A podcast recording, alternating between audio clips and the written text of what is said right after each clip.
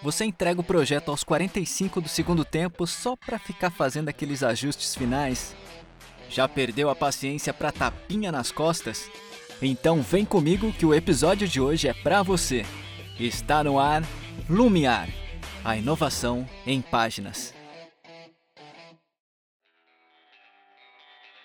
Seja bem-vindo ao podcast do projeto Lumiar. Com 57% dos votos, o livro escolhido foi Originais Como os Inconformistas Mudam o Mundo, de Adam Grant. E, além de autor de livros, é psicólogo organizacional e dá aula de administração na Universidade da Pensilvânia. Ele está entre os 10 pensadores de gestão mais influentes do mundo e seus livros de maior sucesso são Os Originais, Dar e Receber, Plano B e agora, em fevereiro de 2021, saiu Think Again. Pense novamente. O poder de saber o que você não sabe. Esse, por enquanto, só tem na língua original. Recados dados, introdução feita. Vamos chamar os nossos convidados que foram sorteados para participar desse podcast. Sejam muito bem-vindos, Bianca Arruda e Carlos Cabral. Eu que agradeço a oportunidade de estar aqui, Dan, de poder participar desse projeto tão bacana, viu? Vamos juntos. Opa, tamo junto. Vamos lá, me digam o que vocês fazem, qual o prefixo que vocês estão lotados, quais são, quais são os desafios do dia a dia que vocês enfrentam aí. Então vamos lá, Meu, eu sou a Bianca, sou Bianca Ruda, trabalho no Senop, Senop Brasília, aqui em Brasília, sou gerente de grupo do Arquivo Geral, trabalho em loco, né, a gente não, não, não fiquei em home office pela, pelo, pelo que minha função exige, né? Que nós fazemos uhum. atendimento direto à agência. Então, demandou da gente realmente é, muita originalidade, muita inovação. Então, esse é um momento muito bacana e propício para a gente tratar desses assuntos, porque a pandemia veio como um trator e aí todo mundo teve que se readequar e ser original também, né? Verdade, verdade. E aí, Carlos, qual é você é de Niterói, é, perdão, você trabalha em Niterói, você é de Niterói mesmo ou você é do Rio? Sou do Rio, mas já estou um tempo aqui em Niterói, aqui na região, né, de Niterói. É, trabalho na PSO Niterói, sou gerente de módulo, né. Na verdade, a minha agência aqui é Itaboraí, aí a gente acabou sendo absorvido pela PSO. E assim, um desafio enorme, né, que antes era, a gente era mais focado em processos, hoje a gente é totalmente focado em negócios, que é uma das nossas. É, o que pede, né? O principal nosso, além de continuarmos com, a parte também de serviços e tudo, né? Mas é, é isso aí, o desafio é grande, na pandemia também sempre aqui na linha de frente, até porque o, o, o nosso trabalho mesmo exige que a gente esteja aqui, né, para dar todo o suporte aí para a equipe do, do, banco, porque a gente trabalha mesmo agência mesmo, agência, agência mesmo, tarefa, então é isso, hum. é o nosso nossa atividade aqui, nosso trabalho. Belezinha. Então vamos lá, vamos, vamos pro livro. É, quais foram as impressões que vocês tiveram? Acrescentou muito na vida de vocês? Reforçou o que vocês já sabiam? Como é que foi? Pois é, a leitura do livro eu gostei muito porque ela trouxe, ele trouxe muitos exemplos reais de pessoas que fizeram diferença, tanto na sociedade quanto quanto na, nas suas empresas, em organizações, em trazer inovação. Uhum. E foi bacana mostrar isso, o livro mostrar com isso que os inconformistas que mudaram o mundo, que inovou, que deixou um legado. Eu gosto muito de biografias, então essa parte do livro trazer exemplos reais, misturado também com, com pesquisa, porque ele cita vários pesquisadores. Então foi muito enriquecedor nesse sentido. E até trazendo conceitos novos, né? Que pra gente é complicado, assim, às vezes poxa, mas o cara tá falando isso mesmo, a gente vai tratar mais pra frente, né, Dan? Mas aí faz, é, liga aquela, aquela luzinha assim pra você. Poxa, mas é isso mesmo, deixa eu ler de novo. Mas aí você entende o que o autor tá querendo dizer. É, pra mim, assim, o que me surpreendeu, assim, muito. É, muito surpreendente no livro, assim, a quebra de paradigmas, né? Assim, a gente pensar uhum. de uma forma diferente, né? Fora do que a gente já está acostumado. É, um exemplo aí que acho que a gente vai falar daqui a pouco também é da, da própria procrastinação, que, é, que era normalmente os, é... autores aí de alta ajuda, eles vêm como uma coisa negativa, né? E ele já mostra isso de uma forma totalmente diferente para a gente pensar mesmo. Então, assim, bem interessante o, o, o livro em, assim, em geral, né? É, eu vou, vou aproveitar vou dar minha visão também. Eu, eu, queria começar falando que esse livro me trouxe muita paz de espírito.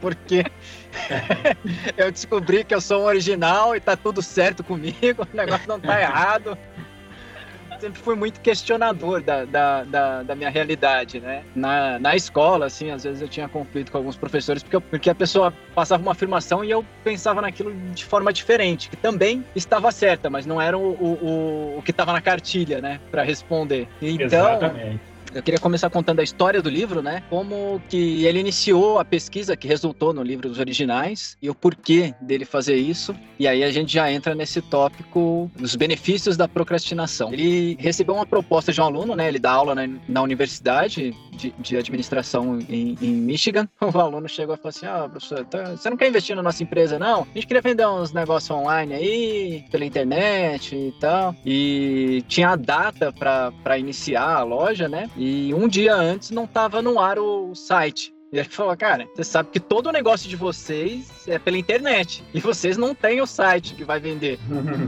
ainda. E aí ele pulou fora desse investimento. né? Acontece que a empresa foi considerada a mais inovadora do mundo, né, um, um, tempo depois, e ultrapassou o valor de um bilhão de dólares, né, e ele ficou com isso na cabeça, ele falou, cara, por que que meu pensamento estava tão errado? O que que deu errado no que eu achava desses caras, né, e ele começou a estudar o que ele chamou de pessoas originais, que são pessoas que não só têm novas ideias, mas elas colocam essas ideias em execução, né, são pessoas que se levantam e falam, usam a criatividade para mudar o mundo, e, e também nessa questão de pessoas que são naturalmente, que a pessoa nasce criativa, né? Então, a, é, a originalidade para ele tem a ver com a curiosidade de buscar melhores opções diante daquilo que você está inconformado, né? Por isso que ele fala que os inconformistas mudaram o mundo. Então você vê aquela realidade que você não aceita, você começa a questionar e pensa que deve ter um jeito melhor de fazer aquilo. Exatamente. É isso mesmo. Tanto que ele até coloca, né, que o ponto de partida sempre vai ser a curiosidade e você ponderar por que, que uma uma convenção existe, seja ela na sociedade, seja ela no, na tua empresa, por que, que tem essa convenção? Então começa com uma curiosidade, depois você vai para o questionamento e para a ponderação, né? E aí ele cita esse pessoal já meio assim, aqueles rebeldes, como ele cita também no livro, os rebeldes com causa, né? A outra coisa que ele fala lá é aquela questão de usar o browser, né? Quem usa, né? Você vê quem é a pessoa mais produtiva, mais original, usando quem usa o Chrome e o, e o, e o Firefox, né?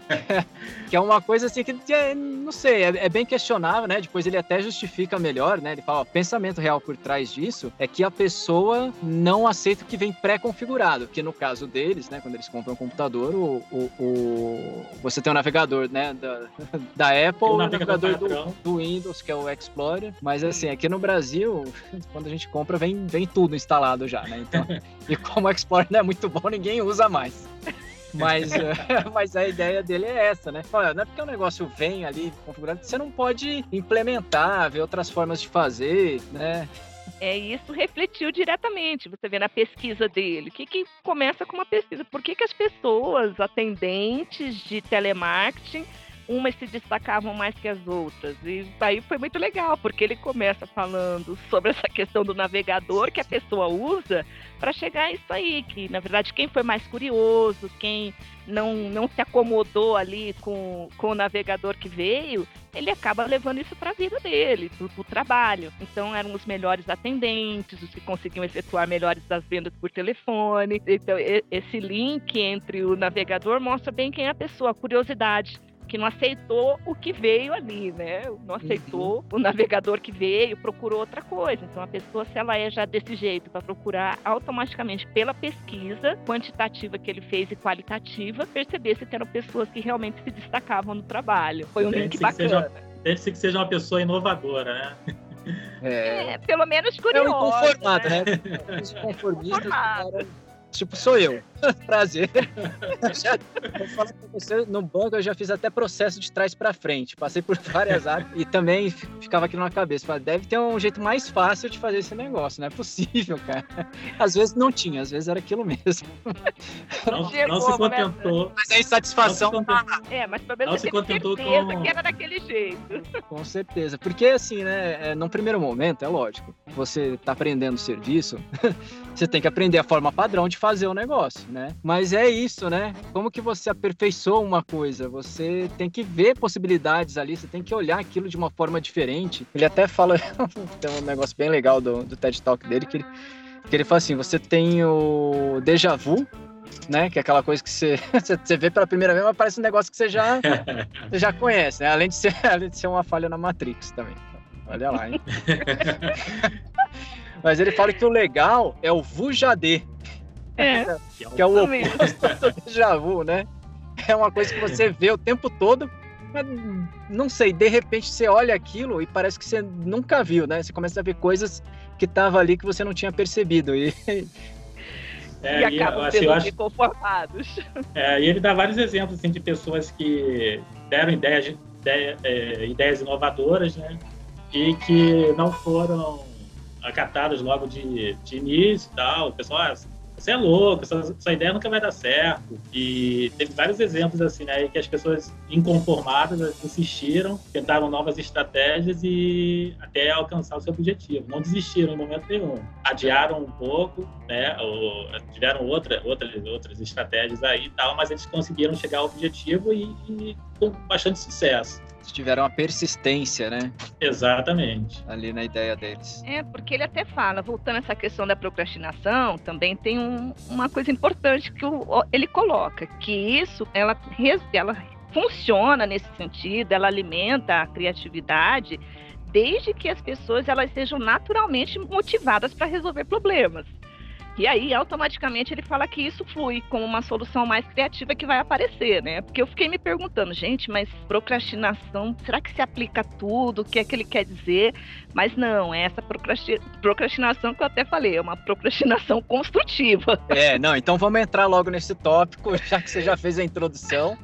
É, que nem a gente estava conversando antes de começar a gravar o podcast, eu peguei para assistir, né, o TED Talk dele, né, sobre os originais, e, e ele afirma que ele não é um procrastinador, ele é um pré-crastinador, né? que ele disse que ele assim, ele sempre teve muita ansiedade em entregar tudo é, antes da hora. E assim, isso bate muito com a gente na nossa realidade, né? Dependendo do tipo de serviço que você está fazendo, é isso que você tem que fazer mesmo, né? Muitos dos indicadores é isso: entregar o quanto Verdade. antes, né? E, e, na maior quantidade possível. Ele até distingue um pouco isso, né? A questão assim de um processo produtivo e outro que envolve a criatividade, né? Eles, eles, eles não funcionam da mesma forma. Isso que é importante de, de ressaltar. E aí ele fala assim que ele, né? ele quando era criança levantava acordava às 5 da manhã pra jogar videogame, né? O Nintendo, o Nintendinho. Eu não sei quem jogava aí, mas eu, eu jogava muito. Eu joguei, porque... gente. Ah, então. ah, joguei também. Eu, eu era desses também, né? Ele falou que ele levantava às 5 da manhã, ficava jogando até, até zerar o jogo. Eu, eu não, não podia levantar às 5 da manhã, mas como a gente alugava o videogame nas locadoras lá, eu pegava na sexta-feira e ficava em cima até zerar na, no domingo à noite. Mas ele virou destaque do jornal na cidade dele, né? Falando sobre os males do videogame, o lado sombrio do videogame. e tá a foto dele na capa lá. Isso aí tá no TED Talk, vocês podem conferir lá. É bem engraçado. Mas o fato é que, assim, ele disse que é, essa conduta dele fez com que ele entregasse a monografia dele quatro meses antes do prazo. Por conta dessa ansiedade de não conseguir entregar a tempo e de ficar com aquilo parado, sem, né? E ela teve um, uma aluna dele que, que tava na situação e ele falou, falou para ele, falou assim, olha, professora, a, a, as minhas melhores ideias vêm quando eu procrastino tudo. Tudo que eu, sempre que eu tento antecipar as coisas, ela não funciona muito bem. E aí ele começou a pesquisar essa questão e chegou num gráfico de parábola, onde numa ponta você tem o pré-crastinador, né, que ele definiu, e na outra o procrastinador. Então o gráfico em termos de criatividade, ele é baixo em quem, em quem antecipa tudo, e aí ele cresce e começa a cair numa determinada ponta. Então também não é tão bom você procrastinar tanto assim, né? Porque você pode não entregar e não fazer nada. O que, que é a, o pulo do gato? A pessoa ela começa rápido aquele projeto e ela usa o tempo até o último minuto para aperfeiçoar a ideia dela. Ele tem um período de incubação dessa ideia. Aquilo está ativo na cabeça da pessoa o tempo todo e, e a ideia maturando ali como ele entregou antes do prazo, ele matou várias possibilidades que ele tinha naqueles meses que sobraram. E a ideia dele que eu vejo de procrastinação não é simplesmente procrastinar por procrastinar, né? É sempre com esse objetivo de você maturar mesmo a sua, a sua ideia, ser mais criativo para ter um, um, resultado final melhor do que se você fizesse é, às pressas ou fizesse só com aquele objetivo de entregar. É claro que não é toda tarefa que a gente pode é, é, procrastinar. Normalmente ele aborda aí, acho que exige mesmo uma, uma criatividade, né? O resultado final. Assim, é, eu, eu, acho que uma das partes que eu mais gostei do livro, né, que me fez muito pensar porque até então tinha uma, uma ideia bem diferente, bem limitada de procrastinação, até porque os outros autores que eu já tinha lido, eles, eles levam a procrastinação para um lado mais negativo, né? Que, é, você é, não quisesse fazer o, o trabalho, uhum. ou, é sempre aquela coisa que você vai perder os prazos e tudo. Então, assim, bem bem interessante mesmo essa parte do livro. É, e ele usa o termo mesmo, é uma pausa programada para você gerar novas ideias antes de você concluir um projeto, hum. um trabalho. Então não é aquela coisa, vou deixar para não fazer. É diferente você ter esse, esse intervalo para você, na verdade, ter essa pausa criativa então foi, é, esse, foi bem bacana ler esse capítulo aqui, viu? Gostei muito. E assim, a gente pode lembrar também que aí ele cita Leonardo da Vinci, 15 anos para pintar a Mona Lisa, né? Isso. Que ele vai falar é. que nesse meio tempo ele foi estudar é, como que a luz incide aqui, como que incidiria na esfera para fazer lá aquelas ondulações no fundo do quadro. É, então ele, ele pega esses Martin Luther King, que procrastinou lá o grande discurso dele, o A Have a Dream, até estava subindo lá para falar, ele ainda estava fazendo e chegou Fazendo lá as anotações, trocando o texto. E na verdade, assim, até, até, ele fala, o I have a dream, essa frase é. que mudou a humanidade, é, ele fez depois que ele estava lá no palco. É, e assim, se eu não me engano, é, da Have a Dream aí do Martin Luther King, parece que lá ele já tinha um discurso pronto, e a uhum. assessora dele, alguém lá falou, fala do sonho, fala do sonho e tal. E tô insistindo para ele, aí na hora lá e acabou se tornando a frase mais das mais conhecidas dele, né? Ele, assim, não que ele não trabalhou no discurso dele, ele trabalhou pra caramba, na velha. Só que ele, ele não encerrou, né? Ele não engessou aquilo. Né? Ele falou, não, tá, tá, não, tá, não tá finalizado ainda. E é importante a gente ter esse pensamento, dependendo da atividade que a gente está fazendo. Porque até você falou, né, ô, ô Carlos, que, é, que às vezes a gente tem que entregar e tudo mais, é, mas assim, é, é, importante também a gente ter isso, porque se você não tiver uma data limite e você é um procrastinador, você nunca vai entregar o negócio. Com certeza. né? Mas a sugestão dele vem disso, né, de você usar esse tempo que você tem da melhor maneira possível em favor do projeto. E tem até uma assim, é, ainda continuando esse assunto da procrastinação, é, para você ver, para vocês verem, né, como é que é, assim, a, a, a, dependendo de como a gente aborda, é, até o próprio autor aí fala que no Egito mesmo, no Egito Antigo lá, já tinha dois, dois significados, né, para procrastinação, e ou significava, dependendo do contexto ali, significava preguiça, ou então esperar o momento certo. Olha só, bem interessante para a gente pensar, né? E essa questão do momento certo, é, você, tá, você tem que estar tá preparado, né, para quando ele acontecer. Exatamente. Então, pegando o gancho do Martin Luther King, ele, o I Have a Dream foi uma frase de improviso, mas ela tem uma base muito sólida ali por trás desse improviso. E é importante esclarecer isso, porque às vezes a pessoa pensa que o improviso é qualquer coisa, né? É... Exatamente. E a gente, e assim, e é mesmo porque o improviso não foi tão improviso assim, que você lendo o livro, você vê que na verdade ele já havia citado em outras, em outras ocasiões, em outros discursos, que ele, é, o autor fala que os grandes originais, eles também são grandes procrastinadores, mas não abrem mão também de um planejamento por completo. E aí aconteceu dele encaixar e fez o clique, né? Na hora fez... certa, no momento certo, deu o clique deu, nele. Que deu o match ali daquela é, ocasião, e encaixou a frase, foi um match perfeito, né? Improviso dentro do contexto. O, o autor ele dá, né, um, uma dica é, com relação ao improviso, que ele fala assim, ó, é, pra gente a gente planeja um macro, né? O geralzão ali a gente planeja, mas a gente mantém pequenos espaços para poder improvisar, justamente por essa questão de não engessar o processo e matar possibilidades, né? Isso mesmo. Você já às vezes acaba tendo uma riqueza de material que você junta nesse seu. Ele usa o termo planejamento, mas vamos pegar o caso do Martin Luther King, que são vários discursos, vários, né? É, encontros que ele estava tendo ali e aí ele já tinha isso. E a frase dele, no caso, a oratória dele ficou mais autêntica. porque ele já tinha essa bagagem, mesmo sendo uma hora ali do improviso, quando ele colocou, quando ele fez o discurso dele, que era para durar cinco minutos, durou dez, mas mas foi uma diferença enorme para o movimento, né? Exatamente, essa margem aí que a gente tem que ter para improviso é, é, é, importante, né? Porque por mais que a gente tenha tudo planejado, tudo ali no script, nem sempre as coisas vão sair. Alguma coisa nunca vai sair 100% do que a gente é, é, planeja, né? Sempre, uhum. Então a gente tem que ter essa margenzinha aí e o improviso, quando bem aplicado, a gente vê o sucesso aí do, do Martin Luther King e de tantos outros, né? Até no nosso, na, na, na, nossa, nosso cotidiano mesmo, na nossa correria aqui do trabalho, a gente sempre, uhum. de vez em quando, a gente tem um improvisozinho aí que, que dá certo. Né? É. Não, é, é, e foi agora, até pra gente gravar esse podcast. Eu cheguei, tô em outro, tive que vir para um outro lugar para ter silêncio, trabalhando direto, a gente precisa improvisar, não tem jeito. Exato.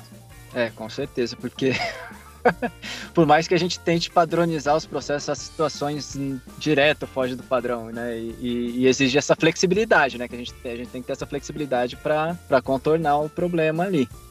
E falando do.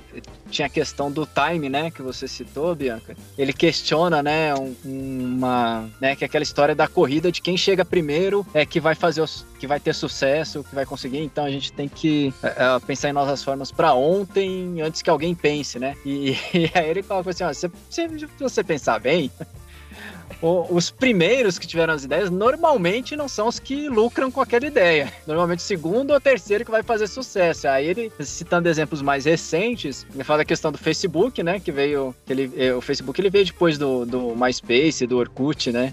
Saudades do Orkut. que, que, já era a mesma ideia. Só que eles desenvolveram pro Facebook e agora o Instagram também tá engolindo o, o Face, né? E, e, vai seguindo.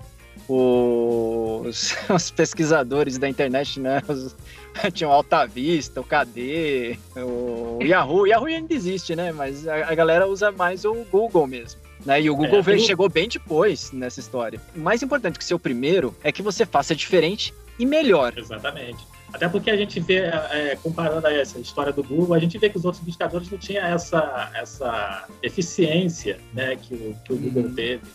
Essa inovação. E, e, acabou engolindo todos os outros aí do mercado. Hoje, por exemplo, a gente só vê o, de buscador que eu vejo além do Google, só o tal do, do Bing da Microsoft que poucas pessoas usam também. E assim, a, a diferença no resultado é totalmente é, é absurda assim, quando a gente vai comparar. Né? A gente digita uma, uma pesquisa no Google, uma pesquisa no, no Bing, você vai ter resultados totalmente diferentes ele coloca também que ser original não quer dizer que você vai tomar um caminho que nunca foi trilhado. Você pega o caminho menos trilhado, que, onde você vai defender o seu conjunto de ideia, onde vai contrariar ali o pensamento corrente, você vai melhorar, vai transformar em algo útil, em algo melhor. Então você pode, aí quando ele diz isso do timing, é que muitas vezes é isso. Alguém começou com uma ideia lá que e foi muito bacana que ele coloca até o que não deu certo, né? Quando ele cita aquele o carrinho lá, o, o aquele Segway, não sei se vocês vão lembrar, quando ele fala que o Bill Gates falou, olha, isso aqui é o futuro, aquele lá do shopping, ah, lá, sim, que, sim, ah, sim, o Segway. Uhum. Quando ele cita aquilo. o patinete do segurança. É. o fucking do Tucker lá, do shopping e aquilo, nossa, pro pra, não, foi para pro Jeff Bezos, todo mundo chegar ali. Não, isso aqui vai ser um sucesso, gente, não foi um sucesso. E é importante ressaltar que ele coloca assim: existem dois tipos de dúvidas. Uma dúvida é você duvidar de você, isso vai te paralisar, vai te congelar, vai te travar. E a outra é você duvidar da ideia que você está tendo. Uhum. E você duvidar da ideia te faz testar, aprimorar ela, né? E te motiva. Você não abandona, né? Você pode resgatar a qualquer momento uma ideia que você teve e, e produzir. Às vezes o tempo é agora. Isso mesmo. Tanto que ele Exatamente. até fala, né? Que aquela frase que a gente sempre ouve na organização, né? Não me traga problema, me traga soluções. Ele, eu, isso me chamou muita atenção, porque a gente ouve sempre isso, mas não. Às vezes deixa trazer só o problema traz, traz todo mundo o problema, e aí, uma vez no mês, ele até cita lá um exemplo da pesquisa, senta lá uma equipe e vamos tentar ver uma solução para esse todo mundo junto, para esse, esse problema que, que trouxe.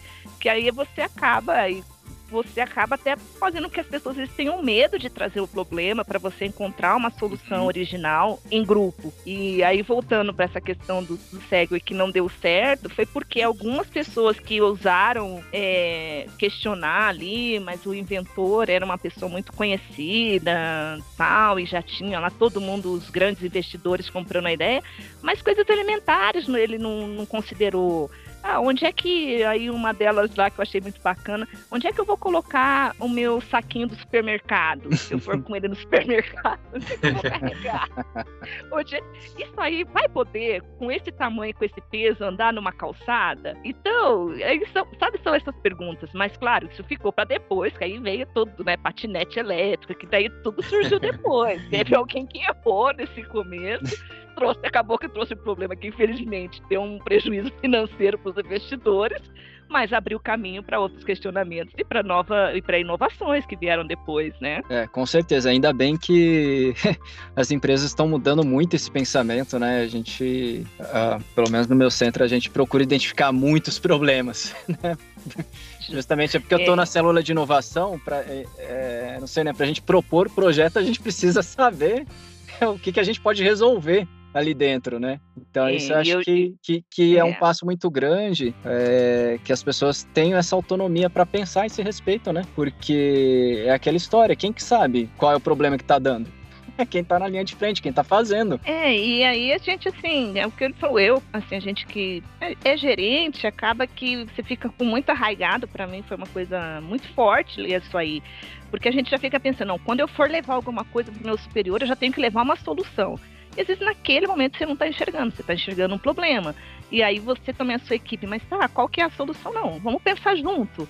Então, hum. para quebrar isso, que é o que a gente sempre ouve, que a pessoa tem a obrigatoriedade de trazer a solução, não. É, trouxe um problema, vamos analisar e vamos ver se todo mundo encontra. Hum. Até para não cercear a liberdade desse, dessa pessoa de trazer um problema e daí todo mundo inovar junto, todo mundo pensar junto, que nem sempre a pessoa vai ter a resposta.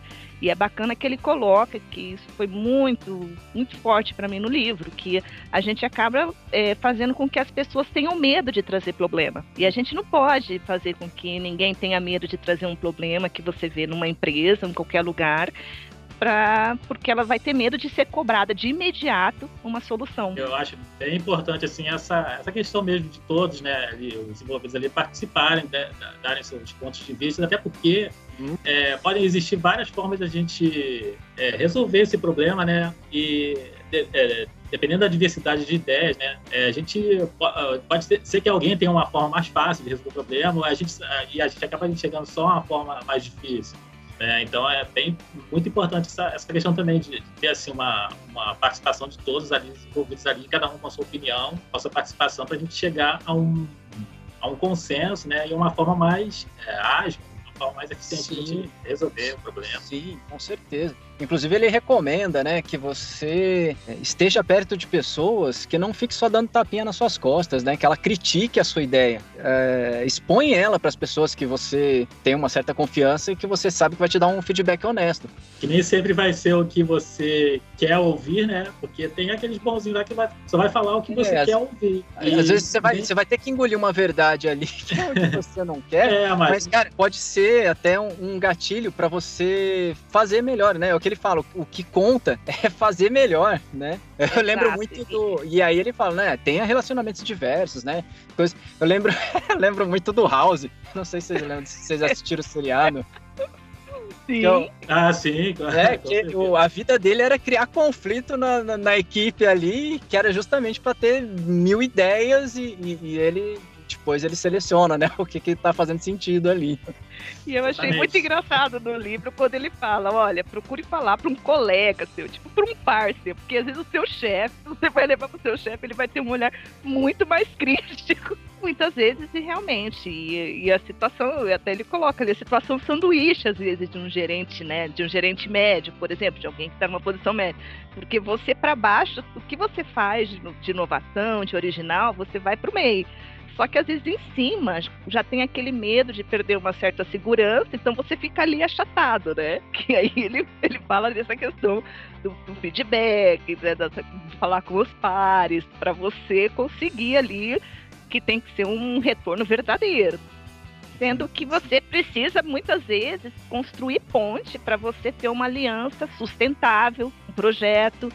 E aí ele vai até falando a forma de falar, o que, que você tem que usar e contando histórias sobre isso, sobre coisas que foram bem sucedidas e pelo fato de você fazer essas alianças sustentáveis nem sempre com alguém ele tinha no final, na reta final, o motivo era o mesmo, que todo mundo queria a mesma coisa, mas às vezes o, o, meio como chegou, e aí só teve um sucesso porque pessoas diferentes e distintas trabalharam uhum. juntas. Então, quando ele traz esses exemplos, é, o quanto é importante a gente saber conversar, dialogar com o diferente e nessa questão do, do, da corporação. Às vezes até a verdade, quando ele cita lá aquela situação, ó, motivos para não comprar a minha empresa, lembra aquele caso lá?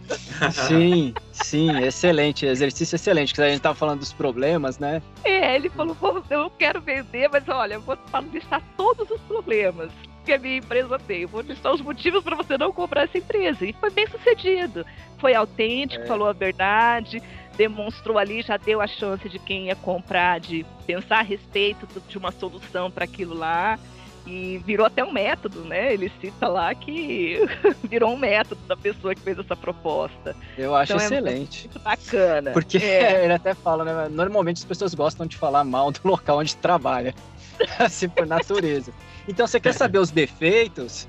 Bota a pessoa para reclamar. É, isso. Né? Isso assim, foi, ele fez um exercício no ambiente controlado para justamente pensar as deficiências do processo. É. é, e, foi, e foi provado né, que as pessoas acabam prestando mais atenção quando você fala mal, fala as partes negativas, do que você só tá ali elogiando, falando bem. Então aquilo acaba despertando mais o interesse né, da, da, da, das pessoas. Com certeza, a pessoa, a pessoa fica mais engajada ali, né? Ele até fala, não, não, não arrume um advogado do diabo que, que seja realmente o advogado do diabo. Ele usa esse termo, né? Que não é alguém que, que vai se fazer que é o advogado do diabo. Não, arrume alguém para criticar, para falar as falhas, que aí você vai desenvolver. Então a forma como ele aborda é uma leitura bem bem tranquila, bem gostosa, flui muito bem o, o texto dele. É, recomendo, colegas, muito bacana.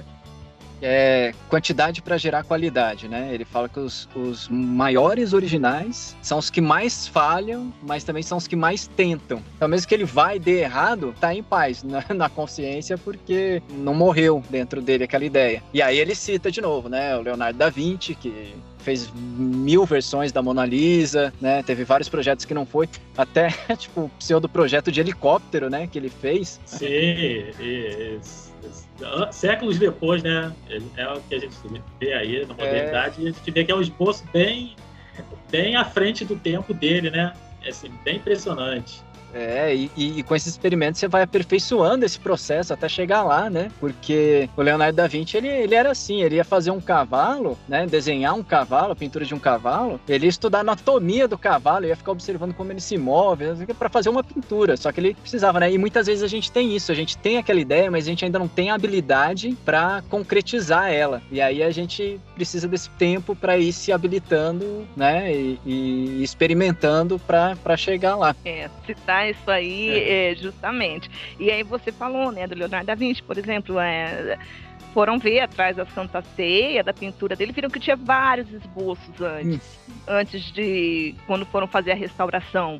Então, mesmo quando a gente pega os gênios, aí a quantidade continua sempre produzindo, independente. Aí cita lá Mozart, que produziu mais de 600 obras, só que 15 que são aquelas mega conhecidas, que são a, a, genialidade dele. Então nem tudo vai cair no âmbito da, da, genialidade, mas ele até fala isso e mostra ali que você não pode deixar é, não ter a perseverança de tentar, ou um projeto deu, não deu certo, não partir para outro. Então ele, ele fala bem disso aí, que na verdade as, os grandes originais são as pessoas que vão produzir muito e nem sempre essa produção vai dar certo, mas não quer dizer que vai desistir desses projetos, né?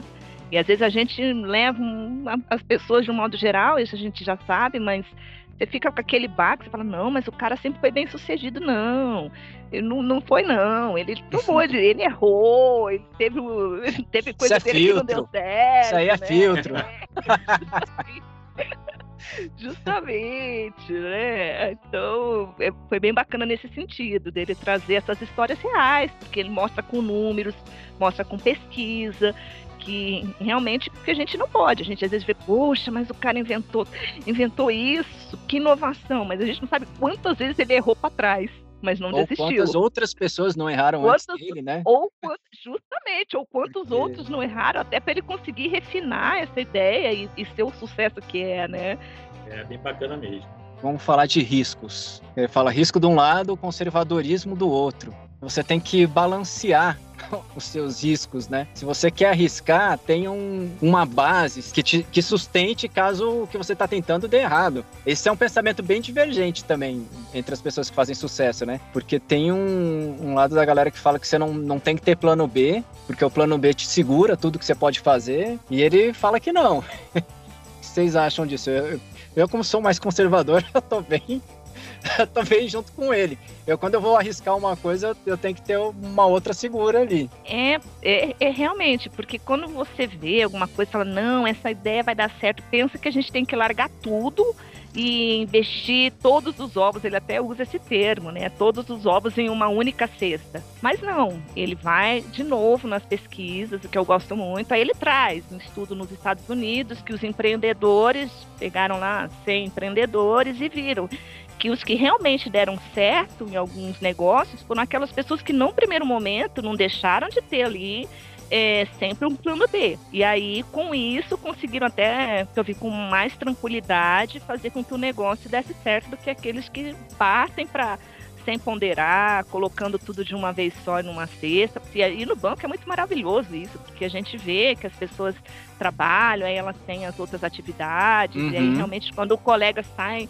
um colega vai empreender ou aposenta, ele já está estruturado, ele já está mais tranquilo para poder tocar aquele outro negócio e e é, é, bacana ver isso de um cara que estuda isso no meio corporativo, né? Porque eu sou meio conservadora, então. eu, é, eu, eu, também me considero conservador, né? Até porque, assim, a gente fica muito mais seguro tendo um, uma coisa certa já e a gente se dedicar a um projeto paralelo que pode vir no futuro a ser o nosso uhum. principal, mas a gente faz isso com mais segurança, porque se tudo der errado, a gente não está totalmente desamparado. É, é, desamparado. Hoje em dia, considero essas atividades extra-bancos como como diferencial, né? Para você, você tem gente que só viveu o banco, não teve outras experiências. Então, é. quem teve essa oportunidade de ter outras experiências também fora do banco, que acaba sempre agregando, né? Eu mesmo já, já tive outros, outras atividades extra-banco, trabalhei antes, né? Antes de entrar no banco, embora tenha entrado novo, né? Mas assim, já tinha passado por outras empresas. Então a gente acaba sempre trazendo uma coisa que dava hum. certo na outra empresa, a gente acaba aproveitando aqui. Falar nisso, o que, que vocês fazem, né? Ou como é que é? O que, que então, vocês fazem eu... de hobby diferente, assim, extra-banco? Olha, o meu principal é viajar. É viajar sempre que eu posso, né? Oh, e assim, saudades, é, hein? É, é, exatamente a paixão de viagens é tão grande que eu acabei criando um grupo no, no Facebook lá, é, chama Mochileiros pela Europa, que é só o pessoal da Europa, né? Que show! E, assim, eu não criei com pretensão nenhuma, aliás, eu criei assim, falei, ah, é só para amigos, né? na verdade, eu criei com esse objetivo, era só para os amigos próximos, e aquilo foi tendo uma dimensão grande, hoje eu estou com aproximadamente ali uns 49.500 membros. Caramba! Então é bastante Nossa. gente. Já posso me considerar vou... uma influencer. Ah, eu vou, é, ó, eu vou fazer, vou, vou, vou, te acompanhar, viu, Carlos? Porque eu adoro Opa. viagem também. Eu Nossa. viajar é tudo de bom, né? Aí a gente tá meio parado, né? Porque a pandemia é. aí parou o mundo, né? Mas assim, com certeza vai voltar com força aí total. Eu espero. A galera vai voltar com sangue no, no olho, cara. pra viajar, pra passear, fazer churrasco.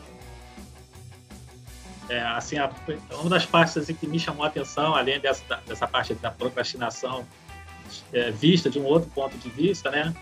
É, foi a parte também do, do time, do momento certo, né? De você colocar uma ideia e de como ela vai chegar até as outras pessoas que estão ali à sua volta, de como elas vão ser compradas. Dependendo da sua forma e do momento ali que você esteja, nem sempre ela vai ser uhum. bem vista, né? E, mas é, é, é, tudo aquilo, né? É, é, todo aquele processo mesmo de você saber a hora certa, trabalhar, continuar não, é, continuar persistindo, né, com, sua, com, sua, com, sua, sua, sua ideia ali, caso você é, veja que tem futuro, que realmente seja inovadora, mas ter um momento certo também de, de, de colocar ela e de, de, não ficar parecendo que é uma forma impositiva, uma forma agressiva de colocar. Ela tem que acabar sendo uma, é, comprada de uma forma natural, é, com esse timing aí acaba tendo adesão né, do, da, quem realmente importa, que vai fazer ela a, a ideia ir para frente. Né? Exatamente. Bem legal, bem legal essa É parte quando ele aí. fala, é, seja para todos serem um, um, radicais moderados, né? Que é quando Uhum. você coloca uma ideia Adoro. muito pioneira, justamente, quando você coloca uma ideia muito original, muito pioneira, mas você embute numa, numa situação, num objeto mais convencional, para que as outras pessoas entendam, que a gente sabe que não é fácil mudar mindset, mudar, Aham. trazer uma coisa nova.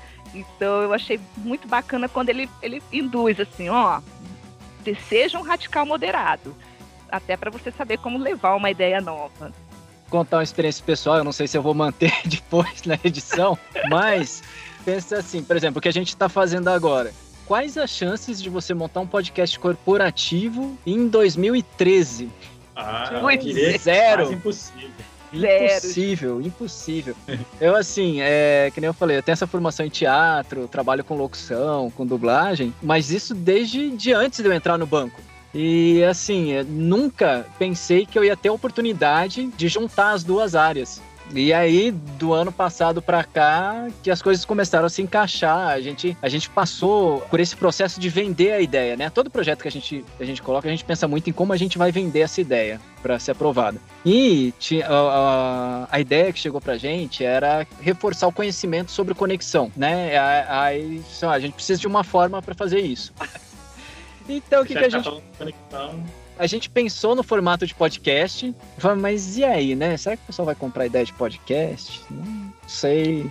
E até uma das pessoas da equipe lá não gosta de podcast, passou a gostar depois que a gente começou a fazer, né? Eu falei, meu, vamos, vamos, vamos juntar assim as duas coisas. A gente, faz, a gente faz o formato de podcast, mas a gente põe imagem para a pessoa acompanhar e já aproveita para usar para ilustrar. Então a gente meio que chamou de videocast. E aí, não sei, funcionou. Eu tô aqui com vocês gravando É, chegou, Viu? né? Legal. Foi crescendo, assim, re- repercutiu. E aí agora a gente tá com esse trabalho bacana. Tomara que permaneça. ah, eu acho que vai permanecer, e até um termômetro, né? Porque hoje você vê lá, lançaram lá já o terceiro Lumiar, a terceira escolha. Já tinha um monte de gente comentando, aí eu lá. é, puxando cresceu saco, bem. Aliás, Aí se eu lá você que tá ouvindo ainda não, saco, não votou, vai lá no site votar. O terceiro livro foi definido já, mas daqui a pouco sai o quarto. Isso aí. Eu achei, assim, me surpreendeu muito, né? Até, até pelo convite mesmo, por, por ser um dos selecionados, né? E, assim, eu gosto. Meu trabalho aqui é muito rotineiro, mas, assim, eu sempre procuro é, é, alguma novidade, sempre estar inovando alguma coisa, sempre procurando coisa nova. Nunca me contento ficar só ali. Então, esse processo aí, né? É, o processo de mentoria lançado pela Diop, né? Aliás, nem era Diop ainda, era o OP. É, assim, foi uma surpresa, uma grata surpresa para mim. Eu jamais imaginei né, estar participando de um processo desse, até porque né, a gente aqui da ponta, é, a nossa vida é corrida, mas assim, nada, nada melhor do que a gente mesmo que tá- conhece a realidade né, para poder ajudar os outros colegas também. Então, achei bem interessante esse desafio. E agora teve o desafio também aí do, do podcast também, que é uma, uma coisa nova, totalmente nova, assim, bem, assim, foi uma surpresa muito boa para mim. Espero que tenha vida longa aí, anos aí para frente. Show. E É, agora a gente vai finalizar. Finalizar com o momento merchan. É, vocês têm alguma recomendação de livro, aplicativo, filme, série que vocês queiram deixar para quem tá te ouvindo? E se quiserem também, pode divulgar o Instagram. Justamente, ó, primeiro quero agradecer, viu, pela oportunidade que a Diop deu, da gente estar aqui conversando sobre o livro, que é uma grande paixão que eu tenho.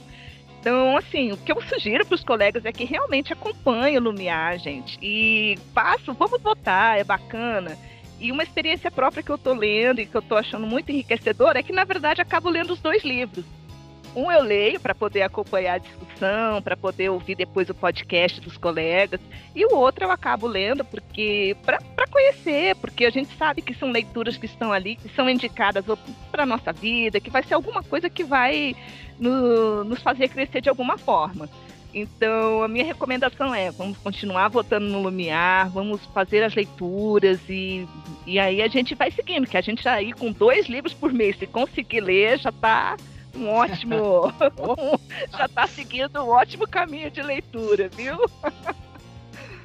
Bom, eu não sei se pode fazer esse merchan aqui, mas assim, é, começou pelo banco. Eu conheci a árvore de livros que era pela BB Seguros, né, no, no ano passado. Uhum. Desde o início da pandemia lá, eles lançaram, mandaram para alguns clientes o, o, período grátis lá da árvore de livros, né? Que é como se fosse um, um Kindle, um, um, um aplicativo de, de livro. Você eh, adquire livros aí normal e, e tem vários títulos lá. E o mais interessante, assim, que eles têm é, no Instagram deles lá, que é Árvore de Livros, se não me engano, acho que é isso.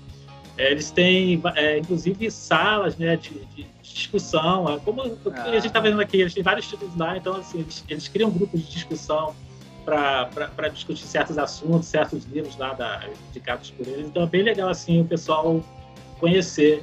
Né? E essa ideia aí da Lumiar aí é assim, maravilhosa, né? Espero que que mais pessoas incentivam uh, uh, todo mundo participar, né? Que vale muito a pena, que é uma, é uma experiência nova, a gente acaba é, tendo um outro ponto de vista, né?